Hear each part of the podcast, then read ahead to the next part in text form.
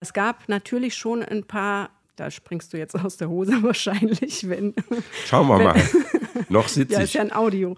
Wenn ähm, du hörst, dass ich schon denke, ein paar hundert Seiten weniger wären auch nicht schlecht gewesen. Ich weiß sehr wohl, was du meinst. Und zack, in einer der Rezensionen, in einer der großen Zeitungen kam natürlich, ein guter Lektor hätte diesem Roman gut getan und sei es auch nur, indem er noch 300 Seiten rausgestrichen hätte. Nein, nein, nein. Kein Wort zu viel, aber es ist, ist ja deine Meinung, ist auch gut so. Also ich teile die an der Stelle überhaupt nicht. Es also hätten von mir aus gern noch 500 mehr sein können. Auslese, der Literaturpodcast mit Andrea Zuleger und Thomas Thelen. Der letzte Irving. Es ist ja wahnsinnig dick und es ist auch wahnsinnig gut, wie man sofort feststellen muss. Die meisten Rezensionen gehen davon aus, dass es der letzte große Irving ist, der letzte große Roman von John Irving, der letzte Sessellift, 1100 Seiten dick. Manche sprechen sogar schon von einem Vermächtnis, was ich ein bisschen anmaßend finde. Der Mann lebt ja noch und er sitzt noch nicht im letzten Lift. Wie siehst du das? Ja, also der letzte Sessellift, ähm, ein dickes Buch, umfangreich, über 1100 Seiten. John Irving hat sechs Jahre an dem Roman geschrieben und er hat das ja selber angedeutet in einem Interview, dass es sein letztes großes Werk ist, sein letzter großer Roman. Also bei der Frage, ob da gar nichts mehr von ihm kommt, wäre ich ein bisschen zurückhaltender. Er ist zwar jetzt 81 Jahre alt, aber einmal Schriftsteller, immer Schriftsteller und ich kann mich sogar erinnern, mal an ein Interview, da hat er gesagt, sein, seine Wunschvorstellung wäre, also die Vorstellung von seinem perfekten Tod wäre, er sitzt am Schreibtisch und beim Schreiben fällt ihm der Kopf auf den Schreibtisch. Sozusagen der letzte Lebenshauch wird ausgeatmet, noch während er schreibt. Wann immer das sein wird. Ich glaube, er wird noch weiterschreiben, aber ich habe das Gefühl, er meint damit ein Werk dieser Fülle, John Irving kreiert ja seine Romane immer bis in die letzten Details durch. Er entwickelt ja immer so einen Stadtplan, so einen Straßenplan für Figuren, Ereignisse. Ich glaube, das ist gemeint, dass, dass ihm da möglicherweise die Kraft ausgeht. Aber ich denke schon, dass wir nochmal einen Irving lesen werden. Ja, wenn man das gelesen hat, äh, dann hofft man das. Aber ich befürchte auch, dass sowas Umfangreiches und äh, in jeder Hinsicht umfangreich dass das nicht mehr geben wird. Und diese Szene, die du gerade beschrieben hast, mit dem Kopf auf die Tastatur fallen und das letzte Wort getippt haben, das kommt ja sogar im Roman vor. Also es, es äh, umfasst ja auch ein ganzes Leben. Und zwar eigentlich genau den Zeitraum, den John Irving bis jetzt gelebt hat. Genau, und es geht ja immer, oder wie so oft, ist ja die Hauptfigur in diesem Roman Adam, äh, ist ja auch Schriftsteller. Es geht immer auch um Schriftstellerei und wie er das auch immer wieder reflektiert und auch in seine Romane einbaut, finde ich schon auch bemerkenswert. Wobei man könnte ihm hier ein wenig unterstellen, hm, auch das wird ja explizit zum Thema gemacht, äh, seine Abneigung gegenüber autobiografischen Romanen. Und bei Irving ist ja auch immer die Frage, wie viel Autobiografie steckt drin. Wenn man ihn danach befragt, reagiert er immer sehr, sehr ungehalten. Aber dieses ganze Schriftstellerthema, dieses Thema äh, Drehbuchautor zu sein, der er ja auch war, er hat ja einen Oscar gewonnen für Gottes Werk und Teufels Beitrag, ähm, das wird schon auch immer zum Gegenstand seiner Fiktion. Er mischt das natürlich sehr geschickt, aber so ganz frei machen kann er sich gerade so von dem Schriftstellerthema natürlich nicht. Das ist er selber, ist ja klar. Das merkt man, wobei natürlich, ich kann das gut verstehen, dass man sich aufregt darüber, äh, dass diese, diese Autobiografie oder dieser Anteil so eng gefasst wird. Also es gibt auch von Bodo Kirchhoff diesen Spruch, ähm, Schreiben ist Handwerk und das Beschäftigen mit den eigenen Abgründen. Und das macht John Irving natürlich auch. Der beschäftigt sich mit seinen Abgründen und man würde aber auch äh, also viel zu kurz greifen, wenn man jetzt sagen würde, Adam Brewster, die Hauptperson, das ist John Irving sondern es gibt wahrscheinlich eine Vermischung von sehr vielen Persönlichkeiten. Auf jeden Fall. Und das ist ja immer ein spannendes Thema. Mhm. Also äh, Schriftstellerinnen und Schriftsteller, äh, bei Lesungen gibt es irgendwen immer im Publikum, da zuckt man ja dann meistens selber schon zusammen, der irgendwie die Frage stellt, sind Sie das da eigentlich? Ich glaube, dass das für manchen, der schriftstellerisch tätig ist, fast so ein bisschen eine Beleidigung ist, weil das ist ja das Einfachste das eigene Leben aufzuschreiben. Nur das eigene Leben aufzuschreiben führt am Ende nicht zu dem, was man Erzählkunst nennt. Und das betont er ja auch sehr klar in dem Buch. Und Irving kommt ja aus dieser wirklichen Erzähltradition. Dickens spielt immer eine Rolle, Garcia Marquez. Das heißt, schon wichtige Themen, gesellschaftspolitische Themen. Und davon gibt es ja nun zuhauf in diesem neuen Roman. Aber am Ende eben nicht ähm, sehr offensichtlich eingeflochten in die Prosa, sondern im, so, sozusagen nebenbei erzählt. Und das finde ich gerade eine der großen Stärken von John Irving auch wieder in diesem Roman. Er ist halt ein Erzähler, ein Geschichtenerzähler. Und äh, John Irving-Romane dürfen auch gerne unterhaltsam sein. Auch bei ihm spielt ja immer die Frage so ein bisschen mit Unterhaltungsliteratur. Sogar ist das Trivialliteratur, da würde ich natürlich sagen, um Gottes Willen überhaupt nicht. Aber Irving selbst sieht sich ja überhaupt nicht als intellektuellen Schriftsteller, hat er eher eine, eine Abneigung dagegen. Aber aber flach ist das nun überhaupt nicht, oder? Nein, nein flach ist das gar nicht. Es ist äh, unterhaltend. Und ich glaube, das ist auch sein Ziel. Er möchte gerne unterhalten und dabei aber alle Themen, die ihm wichtig sind, einem unterjubeln. Und das schafft er einfach auch großartig. Und ähm, es ist insofern schon eine intellektuelle Literatur, weil du auf verschiedenen Ebenen suchen kannst. Du kannst, es sind unglaublich viele literarische Spuren drin. Eine ganz große, Moby Dick, äh, Melville, der Roman, und diese Figuren, Ahab und Ismail, die kommen immer wieder vor. Und ich glaube auch, dass er ein bisschen versucht, an dieser Moby Dick-Geschichte entlang zu hangeln. Es ist so ein bisschen so, als würde er seinen eigenen Wahl erlegen. Interessant. So habe ich sie, also ich, Melville ist mir natürlich auch stark aufgefallen, aber so betrachtet habe ich es noch nicht. Also insofern guter, guter Hinweis. Lohnt es sich nochmal drüber nachzudenken. Was mich beschäftigt, äh, ist die Frage, diejenigen, die Irving noch nicht gelesen haben, wie gehen die mit so einem Buch um? Weil das ist schon sehr besonders. Kann mir vorstellen, für den einen oder anderen, die ein oder andere ist sowas auch vielleicht eine Überforderung. Diejenigen, die Irving kennen, die fühlen sich natürlich in diesem Roman sofort zu Hause. Weil im Grunde genommen ist das alles, übrigens auch inhaltlich thematisch, es sind die immer gleichen Themen, die bei John Irving auftauchen.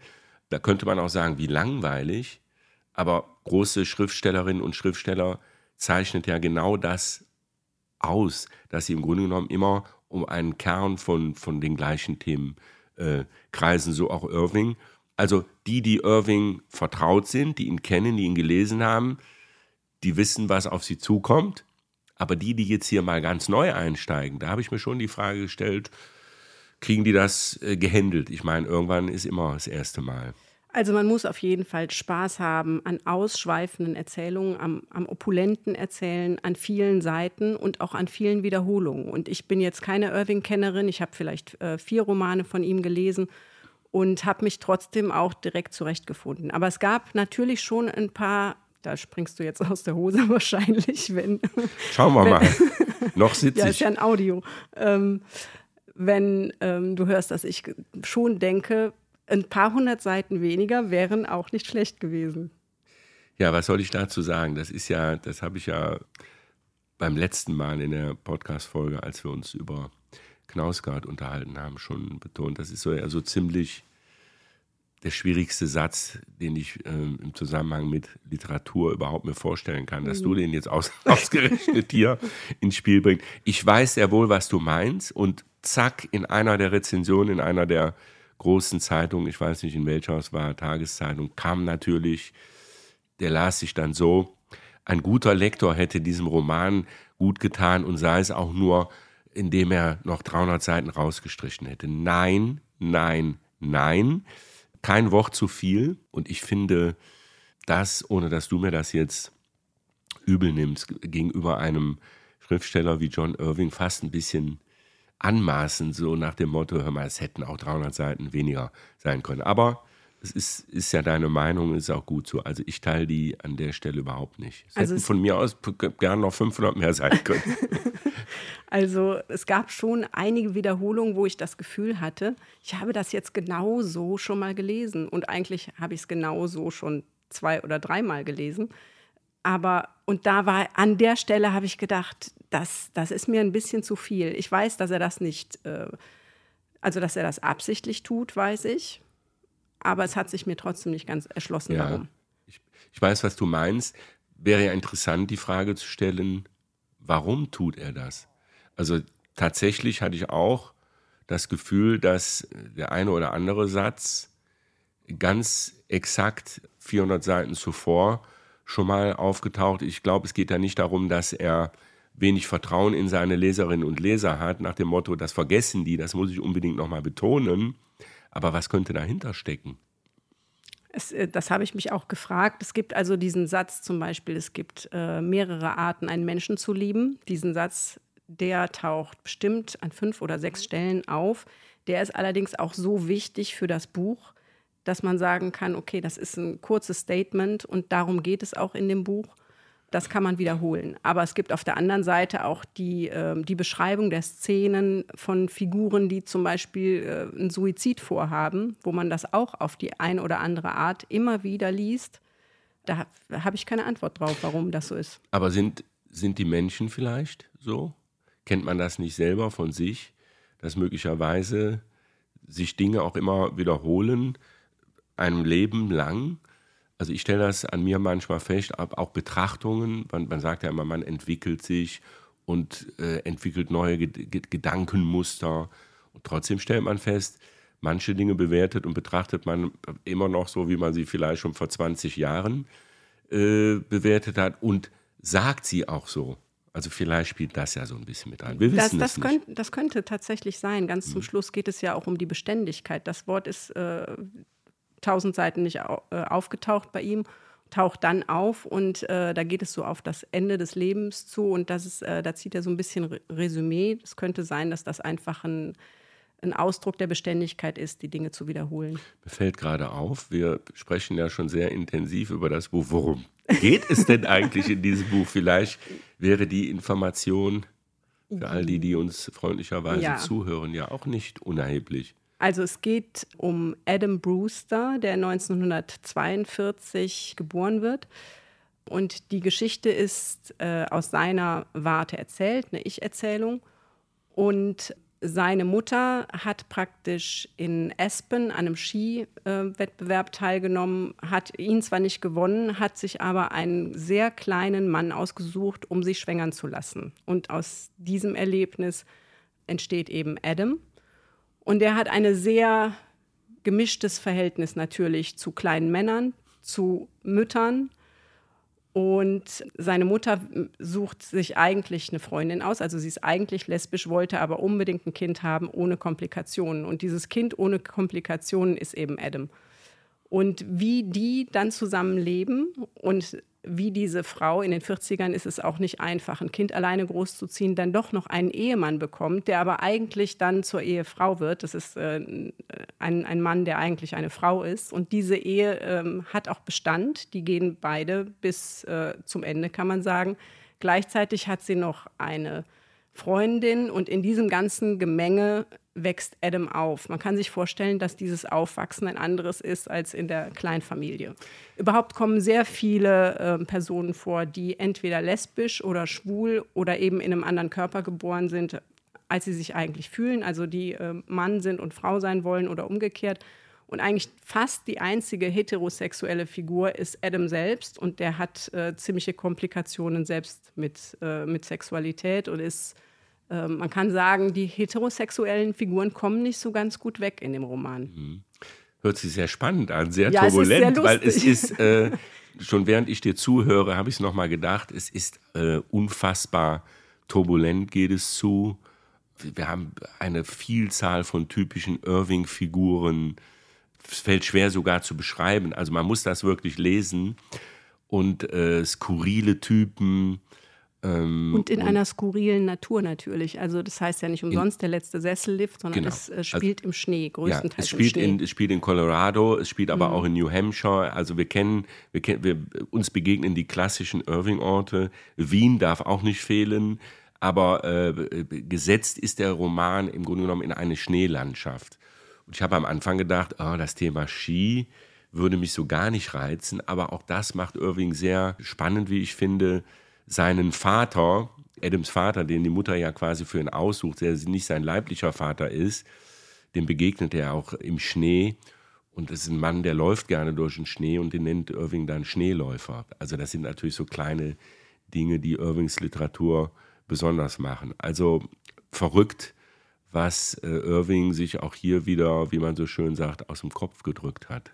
Ja, und es gibt auch noch Gespenster. Also äh, man, Dürfen auch wenn man, nicht fehlen. man meint, äh, das ist nicht, das ist skurril genug, aber dann kommen auch noch Gespenster dazu, die Adam sieht oder die manche Figuren des Romans sehen und andere sehen diese Gespenster wiederum nicht. Und die heben das Ganze nochmal auf eine noch absurdere Ebene.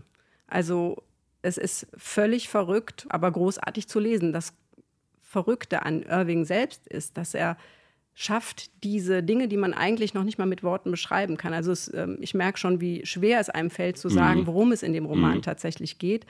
Wenn man einmal in dieser Irving-Welt drin ist, ist diese Welt an sich völlig normal. Mhm. Also dann kommt man sehr gut mit diesen ganzen Geschlechtsidentitäten klar, mit äh, den ganzen verrückten Geschichten mit einem äh, Professor, der nur noch in Windeln als Gespenst rumläuft und dann vom Blitz erschlagen wird. Also mit, das sind dann völlig normale Zustände plötzlich. Absolut. Und was, was mir auch in dem Roman von Irving enorm aufgefallen ist oder sehr aufgefallen ist und auch sehr gut gefällt, ist, dass im Grunde genommen äh, beim Thema Sexualität, sexuelle Orientierung, er ja schon sehr stark darauf hinaus ist, zu sagen, wirklich ein freier Umgang damit, also ein befreiter Umgang damit. Wir haben natürlich auch Protagonisten, zum Beispiel die Schwestern der Mutter, Adams Tanten, die nun wirklich, äh, man kann sagen, äh, mit einem sehr prüden Blick auf das Leben schauen.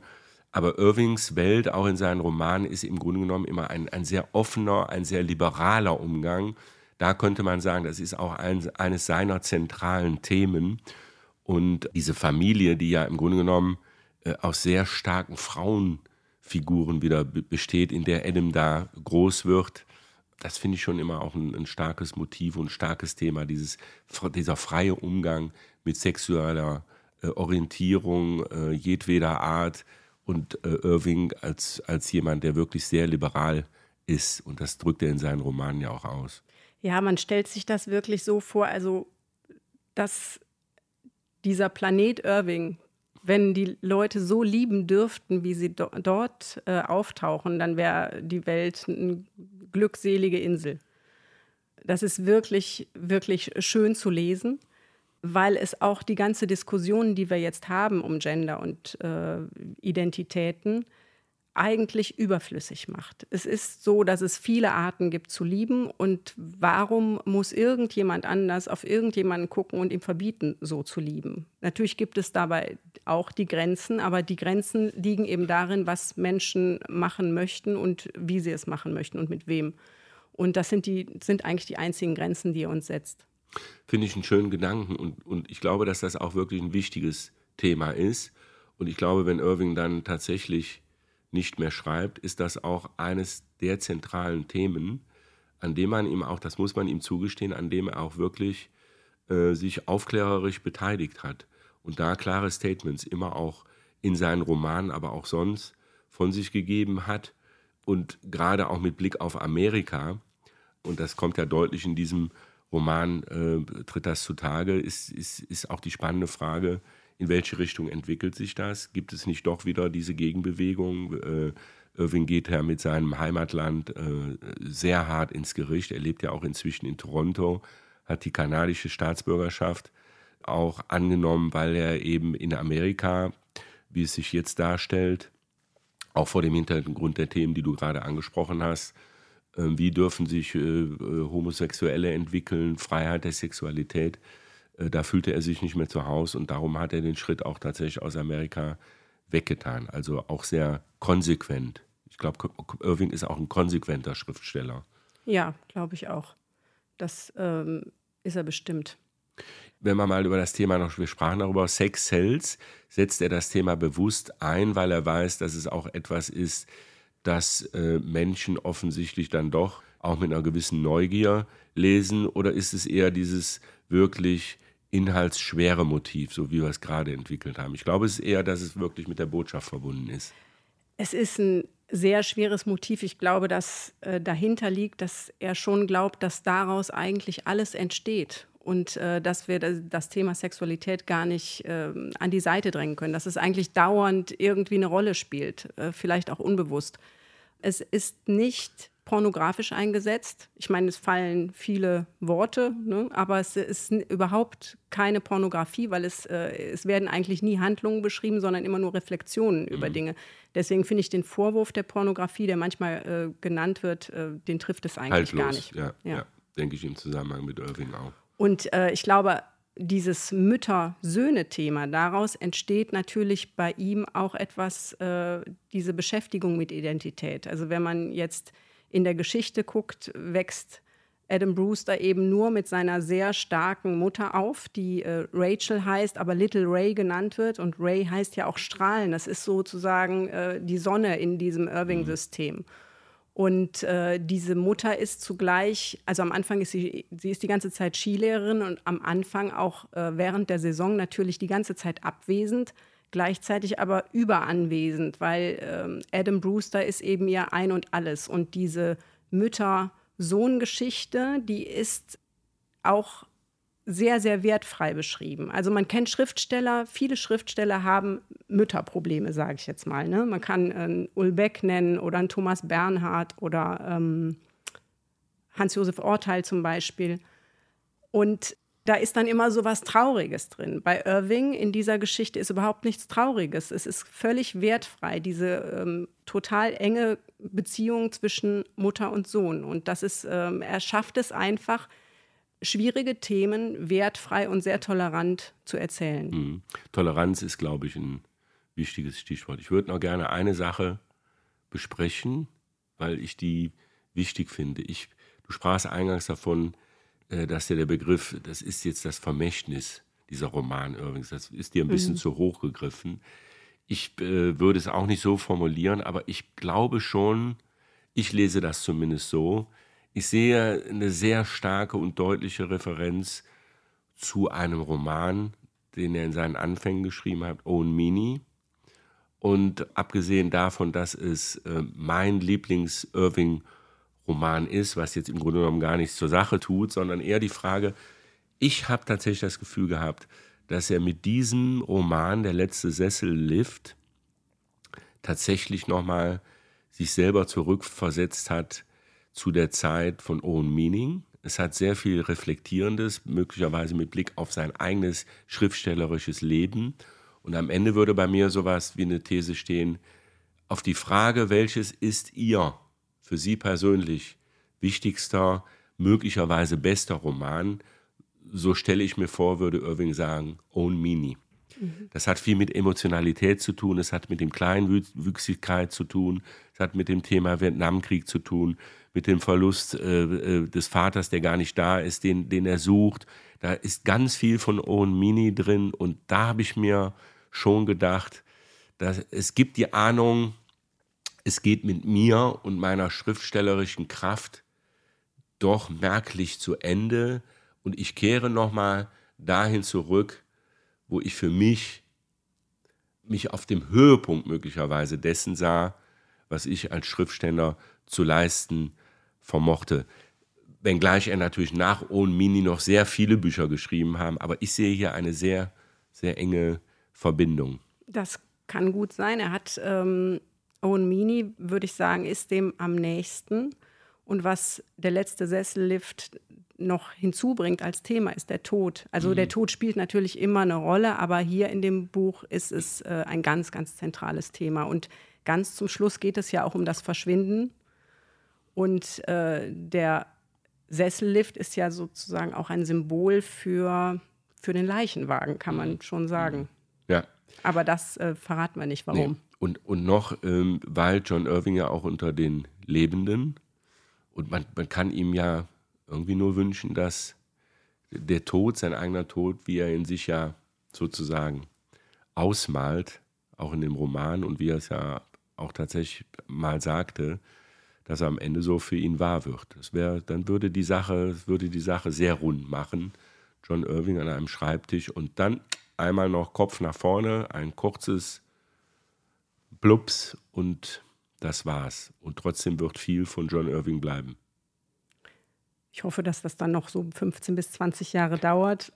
Man kann ja auch 100 werden. So ist das. Und man kann vielleicht auch mit 100 noch vielleicht dünnere Romane schreiben. Ja, John Irving, der letzte Sessellift. Können wir nur empfehlen. Ja, kann man empfehlen. Danke fürs Zuhören. Danke. Auslese, der Literaturpodcast auf aachenerzeitung.de und überall, wo es Podcasts gibt. Das ist doch groß, groß genug. Ich ja, meine, ich finde auch. ich finde, es reicht.